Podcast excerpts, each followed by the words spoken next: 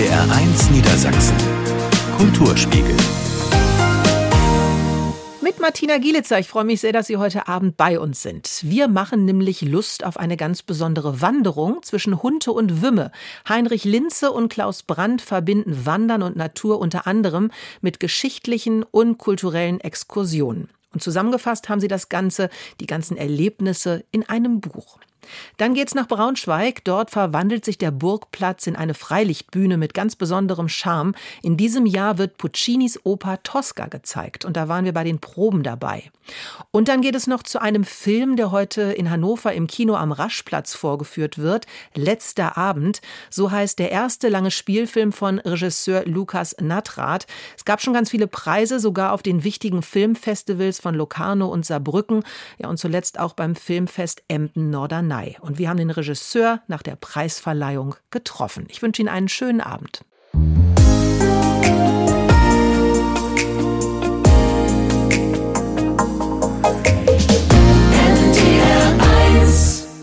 NDR1 Niedersachsen, der Kulturspiegel am Dienstag. Schön, dass Sie da sind. Also, wer denkt, dass Wandern nur das Zurücklegen von vielen Kilometern zu Fuß ist, der sollte sich mal mit Heinrich Linze und Klaus Brandt unterhalten. Die beiden nämlich verbinden Wandern und Natur unter anderem mit geschichtlichen und kulturellen Exkursionen.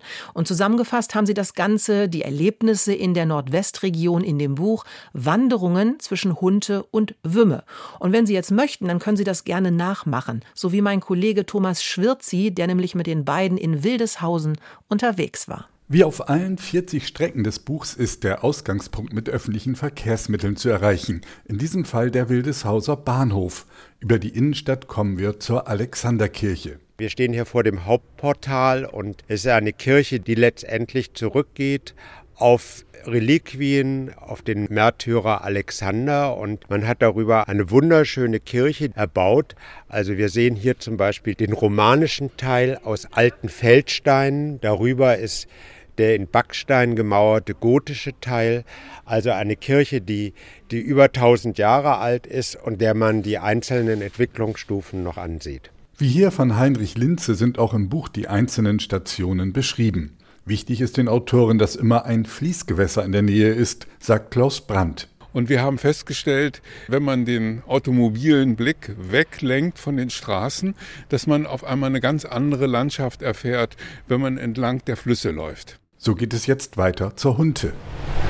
Wenn wir zum Beispiel hier gerade an der Hunte, die hinter uns rauscht, wenn man daran denkt, wir haben zwei lange Wanderungen an der Hunte beschrieben. Da waren wir also teilweise richtig erstaunt, dass man überhaupt nichts sieht, außer Natur, außer Schafen, außer ein paar Gänsen. Und da hat man zum Beispiel dann den Wechsel zwischen der alten Residenzstadt Oldenburg, aber hinterher ist man dann auch wirklich Stunden über Stunden immer direkt auf kleinen Pfaden an der Hunte. Bei den meisten Touren ist es halt auch eine Mischung.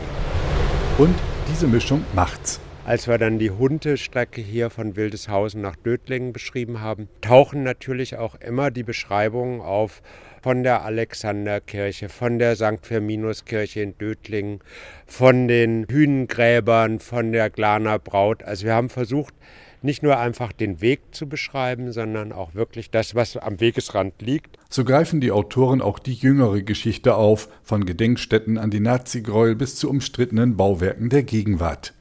Immer lassen sie sich dabei von den Flüssen und Bächen wie Delme, Hache, Hamme oder Aller leiten. Wenn man diesen Spuren folgt, dann läuft man eben nicht nur an Hunte und Wümme und Wörpe entlang, sondern man kommt nach Worpswede, man kommt nach Elsfleth, man kommt nach Harpstedt, man kommt nach Tedinghausen. All diese kleinen Städte haben historische Zentren, die ihren Reiz haben. Es gibt aber auch überall Industriedenkmäler aus jüngerer Zeit. Zum Beispiel in Delmenhorst mit seiner industriellen Geschichte. Also es gibt immer noch die deutschen Linoleumwerke, es gibt noch Nordwolle die Gebäude und es gibt dort auch ein Museum. Die Stadt hat sich ein wunderschönes Rathaus bauen lassen. Daneben gibt es noch eine Markthalle. Fand ich schon irgendwie sehr beeindruckend. Wenn man in das Rathaus reingeht, wird man auch erkennen, dass diese Stadt früher mal sehr viel Geld gehabt hat. Oben im Rathaus sind noch ein paar Bilder von Arthur Fittger. Also es ist ganz lohnenswert, dort in das Rathaus zu gehen.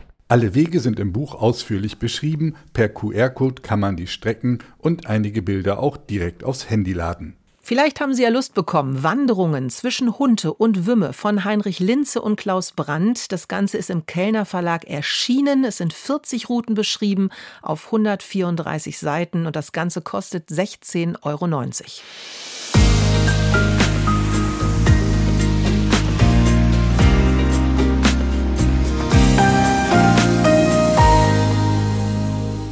Schön, dass Sie bei uns sind an diesem Dienstagabend im Kulturspiegel bei NDR 1 Niedersachsen. In der Innenstadt von Braunschweig, da verwandelt sich der Burgplatz einmal im Jahr in eine Freilichtbühne. Und die hat ganz besonderen Charme. Mit den Open-Air-Veranstaltungen möchte das Staatstheater Braunschweig die theaterfreie Zeit verkürzen. Das jetzt schon seit 20 Jahren. Und in diesem Jahr wird Puccinis Oper Tosca gezeigt. Seit einigen Tagen bauen die Techniker die Bühne auf und auch die Proben haben mittlerweile auf dem Burgplatz begonnen. Peter Schaffinär war dabei. Auf dem Burgplatz mitten in Braunschweig erklingen die Proben für Giacomo Puccinis Oper Tosca. Hochkonzentriert üben die Opernsängerinnen und Sänger ihre Einsätze. Denn bis zur Premiere am Sonnabend muss alles ganz genau sitzen. Zwischendurch unterbricht die Regisseurin Anna Bernreitner die Probe. Das kann so bleiben, wie es war, weil das sieht man eh von überall. Genau. Wird es zu lang, dass ich bleibe auf die Knie? Wie war letztes Mal? Hast du das? Ja, wenn du wirklich bleibst bis zu dem Satz mit Käse, ja, ist zu lang. Ist zu lang, ja? ja. Ein bisschen früher, okay. Aber das kannst du mehr Ich wollte nur fühlen. probieren, weißt Ja, du, ja. damit du sagst, ja? Okay, alles klar. Die Regisseurin Anna Bernreitner schaut, ob die Schauspielerinnen und Schauspieler auf dem richtigen Platz stehen. Hier und da wird noch mal etwas umgewandelt. Also wir haben jetzt schon noch mal einige Positionen auch verändert oder Gänge, einfach weil manches dann doch schöner ausschaut, wenn es andersrum ist oder dass auch immer irgendwer Richtung Publikum singt und man die ganze Geschichte gut mitverfolgen kann, egal wo man sitzt. Seit einigen Tagen bauen die rund 40 Technikerinnen und Techniker die Bühne auf. Dazu gehört eine Lichtanlage mit speziellen LED-Scheinwerfern und allem, was ein Theater sonst noch so benötigt. Garderobe, Toilette, Waschräume und so weiter. Es ist jedes Jahr ein Kraftakt, eine Freiluftarena auf den historischen Platz zu bringen, betont der technische Leiter David Els. Wir haben letzte Woche Montag morgens um sieben angefangen, da war der Platz hier komplett leer. Jetzt steht mittlerweile eine riesengroße Arena da, ist komplett bestuhlt für 1400 Leute. Es steht ein Bühnenbild, es kann geprobt werden. Und jetzt haben wir noch Zeit, um immer zwischen den Proben das Bühnenbild zu verfeinern, zu verbessern. Auf den Boden der Bühne ist ein barockes Fresko gemalt. Riesige Engel schweben auf verschiebbaren Stegen. Die Bilder sind mit einer speziellen Farbe gemalt, die auch vor starkem Regen schützt.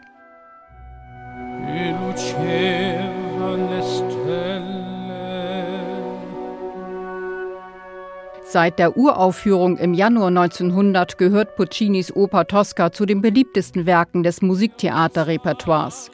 Puccini schrieb einen Opernkrimi, der noch heute die Menschen aufwühlt, mit politischen Intrigen, Liebe und fatalem Begehren, erzählt Regisseurin Anna Bernreitner.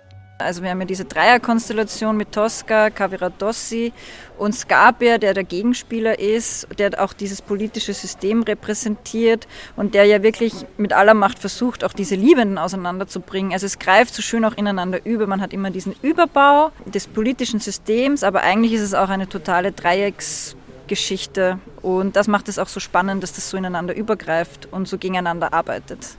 Wegen der großen Belastung werden die Hauptrollen dreifach besetzt. So wird die Tosca unter anderem von der Opernsängerin Karine Babajanian gesungen.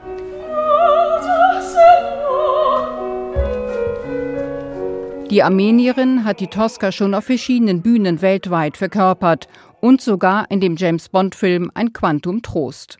Ja, da bin ich ganz stolz darauf, dass ich die Erfahrungen gesammelt habe in Hollywood. Das war wirklich toll. Und dann bis zur Wiener Staatsoper habe ich geschafft mit Tosca. War in Paris auch. Neulich war ich im Puccini Festival, wo der großartige Komponist Giacomo Puccini hat dieses Stück komponiert, also in Torre del Lago in Toskana. Habe ich letztes Jahr auch Tosca gesungen. Ja, das heißt, ich bin sozusagen mit Tosca ständig unterwegs. Die Premiere von Tosca am Sonnabend ist bereits ausverkauft. Für die anderen Vorstellungen gibt es noch Restkarten.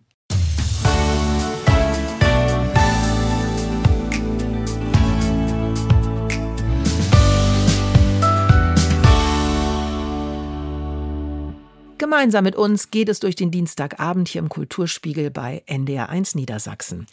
Heute gibt es in Hannover im Kino am Raschplatz eine ganz besondere Filmvorführung. Letzter Abend, so heißt der erste lange Spielfilm von Regisseur Lukas Nattrath, in dem einige Darsteller zu sehen sind, die ansonsten am Schauspiel Hannover engagiert sind und der auch in Hannover gedreht ist. Mit ganz wenig Geld, aber mit ganz viel Herzblut und das hat sich ausgezahlt. Es gab schon ganz viele Preise auf den wichtigen Filmfestivals von Locarno und Saarbrücken und zuletzt auch beim Filmfest Emden-Norderney.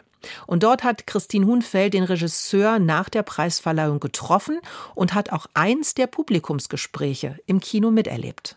Mitte Juni vergab die Jury des Emder Filmfests den Creative Energy Award an Lukas Natrats Film Letzte Abend. Eine große Freude für den Regisseur. Weil es nochmal diese, diesen Spirit und diese Hingabe, auch diese Leidenschaft fürs Filmemachen und fürs Kino irgendwie für mich würdigt. Lonely girl. You shouldn't be smoking in. Clemens sitzt im leergeräumten Zimmer zwischen lauter Umzugskisten und übt auf der Gitarre ein Lied für Lisa. Dabei wäre Lisa wirklich dankbar, wenn er weiter packen würde. Clemens und Lisa ziehen nämlich nach Berlin. Zu ihrem letzten Abend in der Hannoveraner Wohnung haben sie ein paar alte Freunde eingeladen. Aber die Zeit wird knapp und dann fehlt auch noch das Dinkelmehl für die Bechamelsoße, für die Lasagne. Die Nachbarin von oben hilft aus. Hi. Hi. Genau, das ist jetzt das Mehl. Ich habe nämlich ähm, Frau. Einfach Katharina. Genau, ich habe einfach Katharina gefragt, ob sie uns ein bisschen okay. Mehl borgen kann. Ich dachte, das Gehen wir jetzt kochen? Wir kriegen Gäste. Und die kommen entweder zu früh oder sie kommen irgendwann. Manche sagen auch ab. Dafür sitzen bald schon die Nachbarin von oben und eine Rucksacktouristin, die eigentlich nur schnell ihr Handy aufladen wollte, mit am Tisch. Es wird geredet, gelacht, geplänkelt, gestritten. Eitelkeiten und Eifersüchteleien treten zutage und zwischendurch knallt's auch. Das war ein Scherz. Aber das ist das Problem, dass du... Pass mich nicht an! Das ist das Problem, dass du ihm einen Spaß machst, du scheiß Biefke! Alter! Du! Nein! Das ist das Problem. Ihr Deutschen könnt über alle lachen, aber über sich selber kann man halt nicht lachen. Ihr Weltmeister in allem, gell? Mit euren Scheißautos. Du brauchst nicht so blöd lachen. Das ist genau dieses. Weltmeisterlächeln, das ich nämlich meine, ja? Marcel hat einen echt schlechten Tag, denn er hat gerade wegen einer radikalen Performance unter Missachtung der Corona-Abstandsregeln seinen Job am Schauspiel Hannover verloren. Ja, wie der Marcel komme ich aus Wien. Und wie der Marcel äh, bin ich tatsächlich auch in Hannover am, am äh, Schauspiel Hannover engagiert immer noch, möchte ich dazu sagen. Ich äh, bin nach wie vor im Vertrag. Ähm, und daher ist eigentlich auch diese Rollenidee entsprungen. Äh, es war wirklich ein, ein sehr gemeinsames Entwickeln mit Lukas. Das war sehr toll, nämlich auch am Set. Erzählt Schauspieler Nikolai Demel.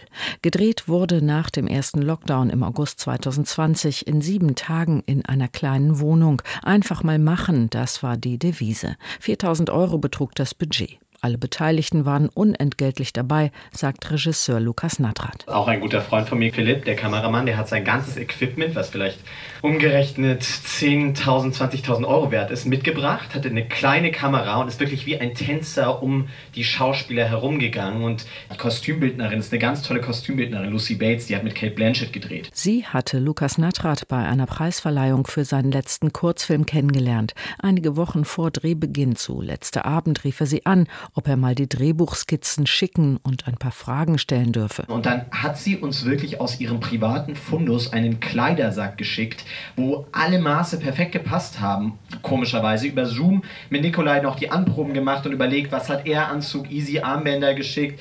Es war so toll, weil es ging wirklich um die Sache und ich weiß noch, wie ich auch Linus gesagt habe, so, oh Gott, du, aber vielleicht wird das alles nur so ein Home-Video. Dass alle ohne großen äußeren Druck in diese Arbeit gegangen seien, sei vielleicht Teil des Erfolgs sagt Linus Günther, der den Film gemeinsam mit dem Regisseur und mit Sebastian Jakob Doppelbauer, der den Clemens spielt, produziert hat. Externe Geldgeber gab es erstmal keine. Und dann bei den Dreharbeiten kam so den ersten Leuten auf, das ist hier was Besonderes, was entsteht. Wir sind dann erst auf die Nordmedia zugegangen, weil wenn man vorher gesagt hätte, hey, wir wollen einen Film machen, wir wollen in sieben Tagen 90 Minuten machen, Ähm, wir haben auch noch gar kein Drehbuch, sondern es entsteht erst ein paar Tage vor Drehbeginn.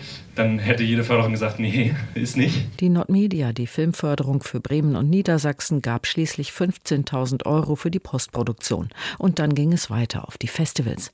In Rotterdam war letzter Abend der einzige deutsche Film im Hauptwettbewerb. Auch nach Shanghai und Melbourne wurde er eingeladen. In Locarno, beim wichtigen deutschsprachigen Max-Ophüls-Preisfestival in Saarbrücken und beim internationalen Filmfest Emden-Norderney gab es Preise. Zu Recht, denn letzter Abend ist großartig. Toll gespielt, toll gefilmt, mal brüllend komisch, mal tief traurig. Und jede und jeder von uns kann sich daran wiederfinden, in einer der Figuren, in einer der Situationen oder in einem der Dialoge. Ja, das freut mich. Vielleicht liegt es daran, dass es persönlich wirklich geschrieben ist. Also es ist wirklich aus uns heraus, aus was in uns vorging und aus unseren Beobachtungen von unserem Lebensalltag und von der Erfahrung, die wir gemacht haben. Und bei jedem Festival wird sehr viel gelacht. Das freut mich sehr, weil ich liebe diese Mischung aus Tragik und Komik bei Filmen. Lukas Natrat im Beitrag von Christine Huhnfeld. Letzter Abend, so heißt der Hochschulabschlussfilm des jungen Regisseurs, der ja schon viele Preise bekommen hat und am Donnerstag in den deutschen Kinos startet. Heute ist ja Vorpremiere in Hannover um 20.30 Uhr im Kino am Raschplatz. Regisseur und Ensemble sind mit dabei. Und in Lüneburg, da machen sie dann am Sonntag, den 26. August, auf ihrer Kinotour statt Station, dann um 18 Uhr im Skala Lüneburg. NDR 1 Niedersachsen. Kulturspiegel. Mit Martina Gielitzer, schön, dass Sie bei uns sind. In den NS-Emsland-Lagern wurden ab 1933 rund 200.000 Menschen gefangen gehalten, darunter zahlreiche politische Gefangene. Als Moorsoldaten haben sich die Häftlinge der Konzentrationslager im Emsland bezeichnet. Bekannt geworden ist dieser Name vor allem durch ein Protestlied, das vor 90 Jahren zum ersten Mal im Lager Bürgermoor aufgeführt wurde. In der Gedenkstätte Isterwegen wird an die insgesamt 15 Emslandlager erinnert. Und heute Abend, da heißt es dann auch wieder hier im Kulturspiegel Niedersachsen liest. Da machen wir Lust auf tolle Bücher, die ja etwas mit Niedersachsen zu tun haben. Bleiben Sie bei uns.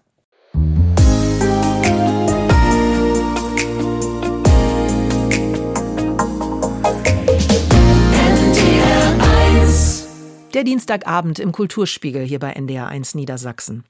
Als Moorsoldaten haben sich zur Zeit des Nationalsozialismus die Häftlinge der Konzentrationslager im Emsland bezeichnet. Bekannt geworden ist dieser Name vor allem durch ein Protestlied, das vor genau 90 Jahren zum ersten Mal im Lager Bürger Moor aufgeführt wurde und dann international als Kampf- und Protestlied Furore gemacht hat.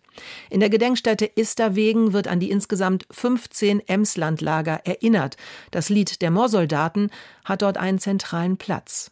Hedwig Ahrens. Wir sind die Moorsoldaten und ziehen mit dem Spaten. In einer beleuchteten Vitrine der Gedenkstätte Esterwegen liegt ein etwas vergilbtes Originaltext- und Notenblatt vom Lied der Moorsoldaten. Auf Tafeln werden die Urheber des Protestliedes vorgestellt. Über Kopfhörer sind verschiedene Liedvarianten zu hören. Sowohl die historische Aufnahme von Ernst Busch, aber auch die Rockfassung der Toten Hosen. Wir sind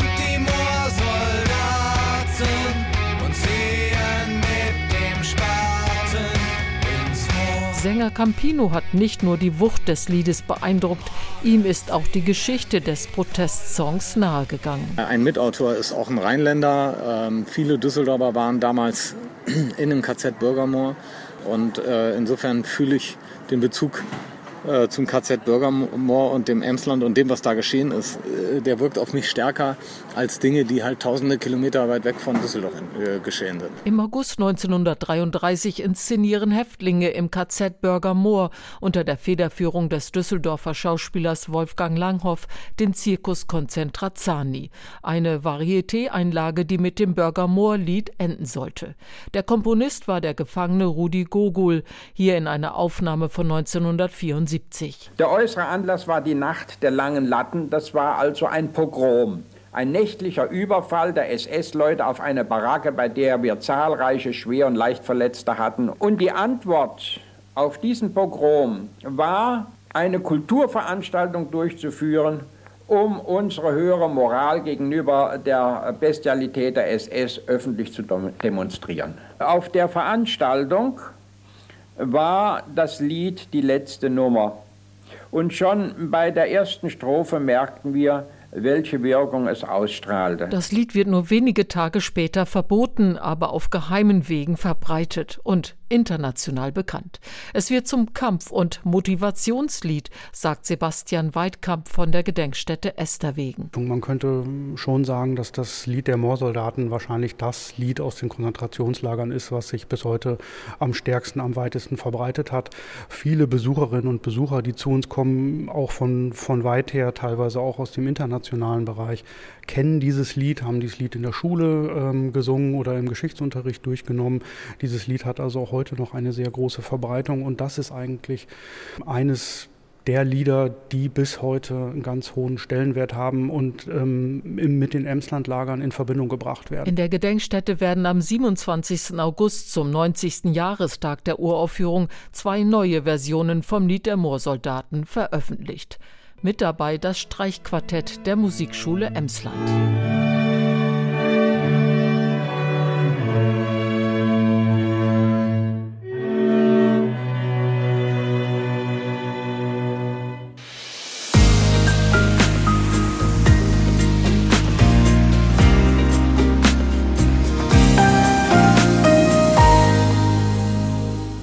Der Kulturspiegel hier bei NDR 1 Niedersachsen am Dienstagabend und es heißt wieder Niedersachsen liest. Wir stellen nämlich Bücher vor, die irgendwas zu tun haben mit Niedersachsen und da freue ich mich natürlich wieder, dass ich Besuch habe hier im Studio. Margarete von Schwarzkopf ist da. Hallo Margarete. Ja, hallo, guten Tag. Ich freue mich sehr, dass du da bist. Du hast wieder ganz viele wunderbare Bücher mitgebracht. Zwei wollen wir heute Abend vorstellen. Das erste ist von Felix Heidenreich und heißt Der Diener des Philosophen im Waldstein Verlag ist es erschienen und da geht es um das Leben des jungen Kant. Es geht nicht nur um das Leben vom jungen Kant, es geht auch um den alten Kant am Schluss, sondern es ist ein bisschen so eine Abhandlung, ein hochamüsantes Buch, finde ich. Was sagt uns eigentlich Philosophie? Also ich muss sagen, in der Schule fand ich Philosophie immer mühsam. Ich habe mir redlich Mühe gegeben, Kant habe ich überhaupt nicht mehr verstanden. Ich muss es offen sagen. Und dieses Buch von Felix Heidenreich zeigt eigentlich auch, warum wir solche Probleme haben mit diesen Thesen, Theorien, die wir ja alle gar nicht so nachvollziehen können. Im Mittelpunkt steht Kant, es steht auch ein Freund von ihm im Mittelpunkt, das ist ein Theologe gewesen und sein Diener Martin Lampe. Und um den geht es eigentlich, denn diese Beziehung zwischen diesem jungen und dann später älter werdenden Kant und diesem Diener, das ist eigentlich das Thema. Das sind zwei totale Gegensätze. Der hochästhetische, elegante Kant und dann dieser grobschlächtige Diener von ihm, ehemaliger Soldat, der allmählich einen starken Hass auf diesen Kant entwickelt, weil der immer so schön geistig daherredet und ich weiß nicht was. Und das ist eine wunderbare Beziehungsgeschichte. Ja, das ist ein ganz skurriles, stadtbekanntes Paar. Und irgendwie, ja, ich weiß gar nicht, das ist so eine Hassliebe. Das ist so eine ganz komische Beziehung zwischen den beiden. Ja, Hassliebe. Ich habe auch überlegt, ob es auch Liebe dabei ist. Am Anfang läuft ja alles noch ganz gut. Kant ist auch freundlich und höflich zu diesem Martin Lampe, der immer tut, als ob er strohdumm wäre. Ist er aber gar nicht. Er fängt heimlich an zu lesen, weil es ärgert ihn, dass Kant immer über seinen Kopf hinweg spricht. Er wird zu allem eingesetzt, allem ausgenutzt. Also Lampe ist auch nicht der beste Diener, ist halt ehemaliger Soldat. Und dann widerspricht er oft dem Philosophen und hat seine eigenen Thesen und seine Fragen oder seine Einwürfe sind so absolut nüchtern, so wie wir wahrscheinlich als normale Menschen auf eine, ja, auf dieses hochkomplizierte Gebilde von der Kritik der reinen Vernunft eingehen würden. Aber es gibt auch noch andere Figuren. Er hat auch einen englischen Freund, dieser gute Kant. Das ist ein Kaufmann, der ihn immer verheiraten möchte. Aber es gibt ja auch immer eine Schlange im Paradies. Und das ist natürlich nicht ganz realistisch. Der gute Freund von Kant, ein berühmter Theologe, der auch über ihn früh geschrieben hat, möchte nicht, dass Kant heiratet, denn dann würde er ja abgelenkt werden von seinem großen Werk und würde sich um eine Familie kümmern und das muss verhindert werden. Also das Ganze greift so ineinander, aber wie gesagt, im Mittelpunkt steht diese außerordentlich komplexe Beziehung zwischen Martin Lampe und Kant, der seinen Meister immer mehr hasst und immer mehr versucht, seine Arbeit zu sabotieren. Und trotzdem hat man das Gefühl, irgendwie verehrt er ihn ja doch. Und als er dann tot ist, Kant stirbt mit fast 80 Jahren in Königsberg, ist in ihm doch so etwas übrig geblieben wie ein Bedauern, obwohl er schon gar nicht mehr in Diensten des alten Kant gestanden hat. Aber der Name Lampe hat Kant bis an sein Lebensende verfolgt. Du hast ja selber gesagt, dass es dir ganz schwer gefallen ist, überhaupt zu verstehen, diese ganze Philosophie. Für wen ist denn dieses Buch jetzt dann überhaupt geeignet? Ist es nicht total komplex? Überhaupt nicht. Es ist ein unglaublich unterhaltsames Buch. Es ist ein schmales Büchlein, hat nur 130 Seiten. Es ist sehr ironisch, sehr amüsant und es bringt den Kant ja auf den Boden der Realität zurück. Da ist dieser Mann in Königsberg, der von allen verehrt wird. Und es ist ein bisschen so wie des Kaisers neue Kleider. Da redet er ungeheuer und hat Wahnsinns Thesen und Theorien über die, den Charakter von Völkern. Er, so Klischees. Die Franzosen sind elegant und geschmeidig, die Engländer sind so und so, die Italiener so und so. Und dieses Buch konterkariert das die ganze Zeit. Und ich muss sagen, ich habe sehr viel gelacht in dem Buch, weil einfach dieser Martin Lampe unmöglich ist als Figur, aber er ist halt realistisch, hat ihn wirklich gegeben. Er war auch verheiratet, hatte Kinder, ist auch ziemlich alt geworden und mir hat das Buch ganz großes Vergnügen bereitet. Also ich habe sehr viel geschmunzelt. Natürlich bringt es einem auch die Philosophie von Kant etwas näher. Also man kann dann doch ein bisschen mehr verstehen, aber trotzdem ist es eigentlich für alle Leute geschrieben, die ein bisschen ja auch ihre Probleme damit hatten und die einfach ein höchst unterhaltsames kleines Büchlein über einen großen Geist ja und seinen Widersacher lesen möchten. Ich habe auf jeden Fall Lust bekommen, Sie vielleicht auch. Ein Verwirrspiel der Extraklasse. Felix Heidenreich, der Diener des Philosophen im Waldstein Verlag, ist es erschienen.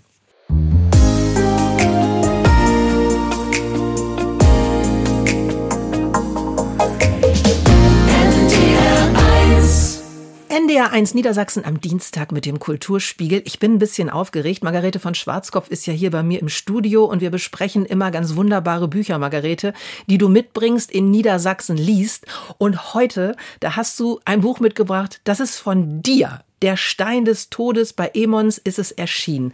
Wie ist denn das? Du hast das Buch ja gerade vor dir liegen. Wenn dann so ein Werk fertig ist und du hast es dann so bei dir?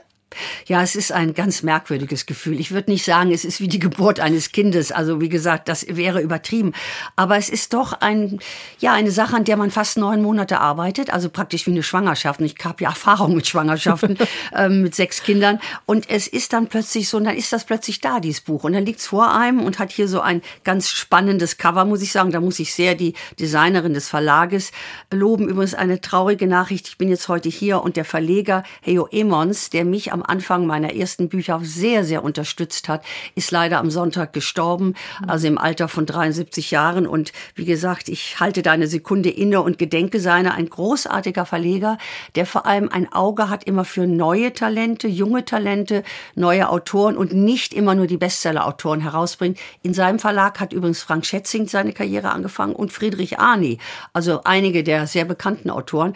Aber wie gesagt, auch er hat mir eine Chance gegeben, vor ein paar Jahren mit dem Moor Roman anzufangen. Jetzt liegt Band 7 vor, Der Stein des Todes. Gruselig. Ich weiß immer nicht, wie du das schaffst. Also du liest ständig, du schreibst jetzt auch noch Bücher. Jetzt ist es der siebte Krimi, der da ist. Wo bekommst du diese ganzen Themen her? Das ist ganz witzig, wo man Themen herbekommt. Das Thema für dieses Buch habe ich vor zwei Jahren bekommen. Ich war auf Kreta mit Freunden und da gab es eine entzückende Reiseleiterin, der dieses Buch auch gewidmet ist. Die saß mit mir in Phaistos in diesen Palastruinen und sie sagte zu mir, da ist also diese berühmte Scheibe, die man da gefunden hat, mit den geheimnisvollen Zeichen drauf, bis heute nicht entziffert, ist in Herakleon im Museum. Und sie sagte so ganz versonnen, stell dir mal vor, es hätte eine zweite Scheibe gegeben. Ja, was wäre dann gewesen? Dann hätten die Archäologen, 1908 haben sie das aus ausgegraben, dann hätten sie gesagt, na ja, so eine Massenware ist das. Hat es nicht gegeben, eindeutig. Und da habe ich gesagt, nein, nein, eindeutig ist nichts und habe mir überlegt, ich würde so etwas dann doch erfinden. Es hat eventuell eine zweite Scheibe gegeben, auch so ein Diskurs, der dann auch gefunden wird, der aber spurlos verschwindet. Die Frage ist also, hat es ihn wirklich gegeben?